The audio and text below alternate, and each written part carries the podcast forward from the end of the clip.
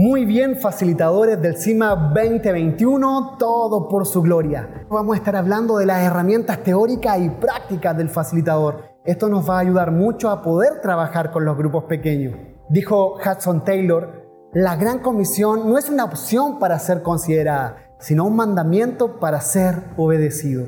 Te quiero dar algunos consejos que te van a ser muy útiles a la hora de poder trabajar con grupos pequeños. Primero, busca alinear la expectativa. Nunca olvidar el propósito por el cual estamos en esta posición. Cuando estamos al frente de un grupo, estamos al servicio del grupo. El facilitador debe procurar alinear la expectativa de los participantes, escuchando a cada uno cuál es su deseo, cuál es su anhelo y cuál es el interés por estar participando en este CIMA 2021. Segundo, mantén al grupo activo. Esto es súper importante. No te desconcentres, no te relajes, mantén al grupo activo, no hiperactivo, pero sí activo. Debemos involucrar a las personas desde el principio, no esperar que se vayan motivando durante el camino, sino que tenemos que partir súper prendidos. Al momento de explicar la idea central del curso, de este proceso, de este CIMA, todos comenzarán desde la misma base. Debemos estimular la intencionalidad, la participación. Quien no participa se duerme. Quien no participa no entiende nada de lo que está ocurriendo. Así que tu responsabilidad, procurar que todos estén activos en este grupo pequeño. Tercero, improvisa sin perder el foco. ¿Cómo es esto? ¿Qué quiere decir esta frase? Improvisar sin perder el foco, mantener al grupo interconectado, es más importante que a lo mejor el mismo proceso o el contenido. ¿Cómo esto? Si a las finales queremos que adquieran conocimiento, sí, pero si no logramos la interconexión, a lo mejor estaremos perdiendo el proceso mismo de lo que es el grupo pequeño. El contenido está creado, la interacción no. Léete una o dos veces el libro de Habacuc en la Biblia y si hay dudas, y pregunta, por favor, acércate al líder del facilitadores y él te va a estar ayudando. De esta manera, si sabes improvisar sin perder el foco, puedes enfocarte en una mejor participación del grupo. Cuarto, demuestra vulnerabilidad. No te muestre como el experto, como el que lo sabe todo. No te coloques en el peldaño de la sabiduría. Muchas veces muéstrate como alguien que no sabe o no entendió bien y de esa manera vas a crear un grupo que va a estar fluyendo en el conocimiento. Es esencial esta práctica en la práctica de la facilitación. La actitud de experto cierra las posibilidades de interacción, demostrar vulnerabilidad, evidenciar luchas, fallas, inseguridades, miedos y no tener respuesta a todo ayuda en la percepción de los demás hacia el facilitador. Ellos van a terminar diciendo, hey, Él es parte de los nuestros. Él es uno que nos entiende porque ha vivido o está viviendo lo mismo que yo. Por lo tanto, de esa forma creamos y generamos mayor confianza. Quinto, respeta las conclusiones grupales. Actuar como el maestro no ayuda en el proceso, sobre todo cuando la opinión del facilitador no es lo que el grupo está buscando. Además sería una buena contradicción buscar la participación de todos, pero finalmente imponer tu propia opinión o pensamiento. No te precipites en las opiniones, asuma que las personas son inteligentes. No estás tratando con tontos ni con personas especiales. Juzgar anticipadamente refleja la ansiedad de querer solucionar todo o de querer mostrarte como el sabio, como el sabiondo diríamos en Chile, que no siempre son el problema real. Respire profundo, mantenga la calma, esté dispuesto a las ideas, mantenga la mente abierta y expanda lo que más pueda para que vayan argumentando los demás para entender que esto se puede hacer posible de forma orgánica, de forma didáctica y de forma interactiva. Y de esa forma vamos a solucionar cualquier problema. Te dije que mantengas la calma y esto es fundamental. Un buen facilitador es una persona serena, practica la empatía y la humildad, así como mantén una buena dosis de humor. El humor es importante, así que de vez en cuando un chiste es sabroso. A veces los procesos se convierten tediosos, aburridos, lateros, pero ¿sabes qué? Que una cierta dosis de humor va a ayudar a que esto pueda fluir de mejor manera. Sé armonioso, sé gracioso, aplica gracia en algunos momentos.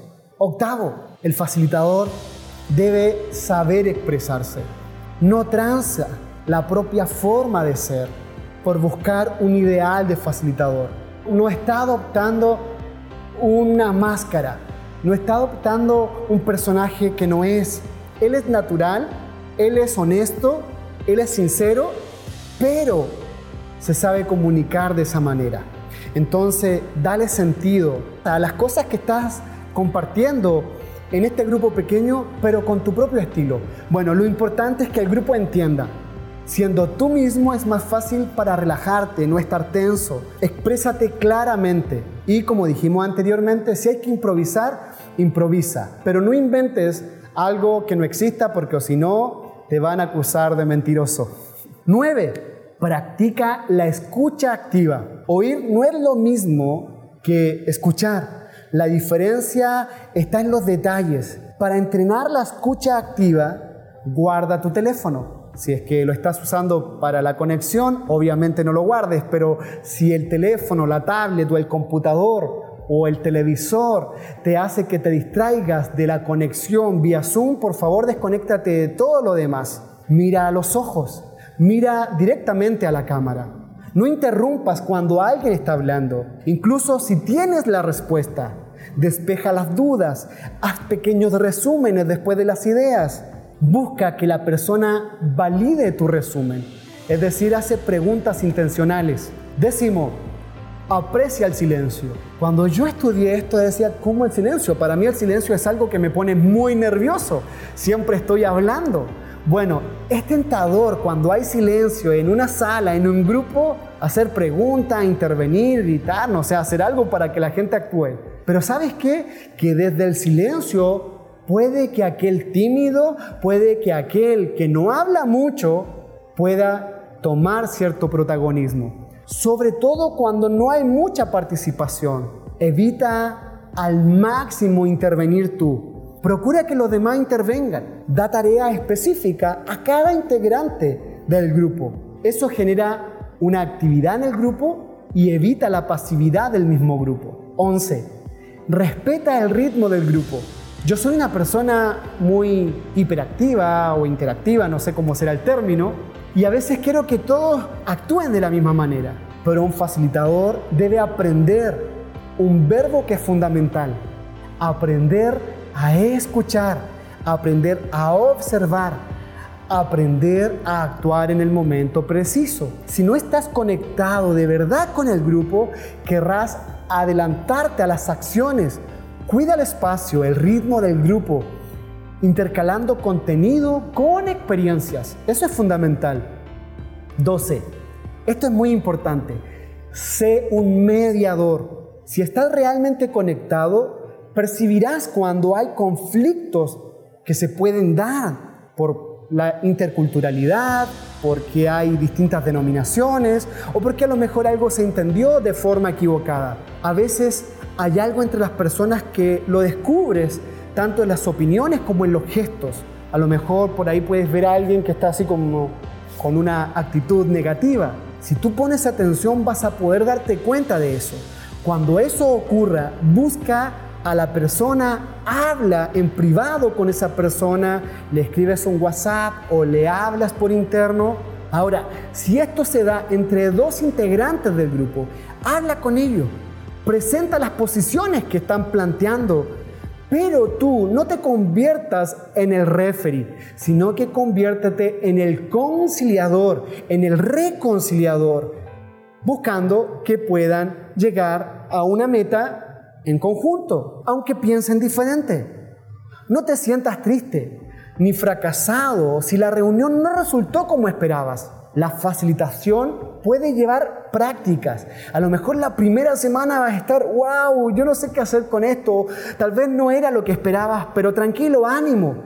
Como te dije al principio, Dios está contigo y también vamos a estar nosotros para apoyarte. Esto va a ser algo que va a estar en constante desarrollo, al igual que tú. La teoría no resuelve totalmente todo lo que se va a dar en el grupo de facilitación, en este grupo pequeño, pero la práctica te permitirá transformarte en un buen facilitador.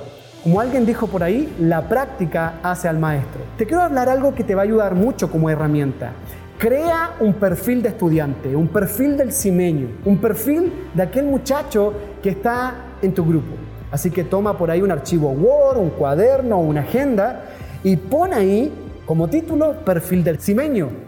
Con la mira en el seguimiento a los integrantes del grupo pequeño, es recomendable seguir ciertas pautas para individualizar a quien estamos acompañando en este CIMA 2021 y determinar a dónde se dirige, qué es lo que queremos a través de la dirección de Dios en su vida, sus gustos, aptitudes, personalidad, llamado, entre otros. Por ello te sugerimos lo siguiente, personaliza a cada uno. Si bien es cierto, vamos a estar trabajando con grupos pequeños donde va a haber solamente un grupo, pero van a haber distintos individuos, distintos participantes. Y es importante que tú puedas conocer de antemano a cada uno. El seguimiento es fundamental. Considera su edad, porque a lo mejor te puede tocar a alguien que debes tratar con mayor respeto porque es mucho mayor que tú. Considera su profesión, su oficio, el ministerio que desempeña, el rol, si es líder, pastor, o tal vez si es un joven, pero necesita también ser valorado y ser escuchado. El país, de dónde viene, el interés, los gustos, la relación que tiene con Movida o si ha participado en algún campamento antes. A lo mejor, no sé, esta es su primera experiencia dentro de un campamento CIMA. Ahora, es importante que hagamos la siguiente pregunta a cada integrante del grupo, si es que participó o no participó alguna vez en un programa de misiones, si es que tiene una sensibilidad o un llamado específico misionero, si es que tiene estudio bíblico o si es que tiene intereses en los cuales podamos ir apuntando y definiendo. Muchachos, chicos y chicas, esto es fundamental. Dios es contigo. Salmo 139, versículo 18 dice lo siguiente al despertar, aún estoy contigo. Qué bello salmo, ¿verdad? Mira cómo Dios trata con nosotros. Este salmo trae consuelo y descanso a nuestro corazón. Al despertar, como dice este versículo, con una conciencia de su presencia, de su gracia y deleite sobre nuestra vida, hace que sin duda nuestro corazón se calme. Así como responde David en asombro y agradecimiento ante la compañía de Dios. Cuando yo despierto, cuando duermo, en todo momento Dios está conmigo. Saber que Dios conoce nuestra historia, nuestro pasado, nuestro presente, incluso nuestro futuro, nuestras luchas, alegrías, es un motivo de gozo, pues confiamos en sus buenas intenciones. Además, entender que Dios nos conoce mejor que nosotros mismos, tal como afirmó David, trae tranquilidad a nuestro corazón frente a esta tarea que tenemos por delante. Chicos, no tengan miedo, no tengan temor, Dios es con ustedes. Y gracias porque han decidido, han querido y han aceptado la invitación de ser un facilitador. Están marcando la vida de alguien de un chico o una chica.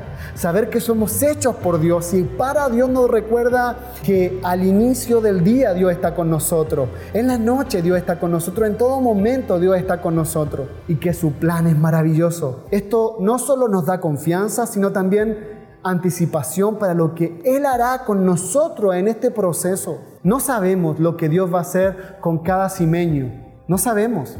A lo mejor es el próximo Hudson Taylor. A lo mejor es el próximo William Carey que va a estar sirviendo en el campo misionero. No sabemos, pero sí sabemos que Dios nos quiere usar. Así que muchachos, los quiero dejar con Juan capítulo 14, versículo 27, que son las palabras del Señor Jesucristo para poder hacer este trabajo. La paz os dejo, mi paz os doy. Yo no os la doy como el mundo la da no se turbe vuestro corazón ni tenga miedo. Gracias por aceptar el desafío. Que Dios les bendiga. Chao, nos vemos en el CIMA 2021. Todo por su gloria.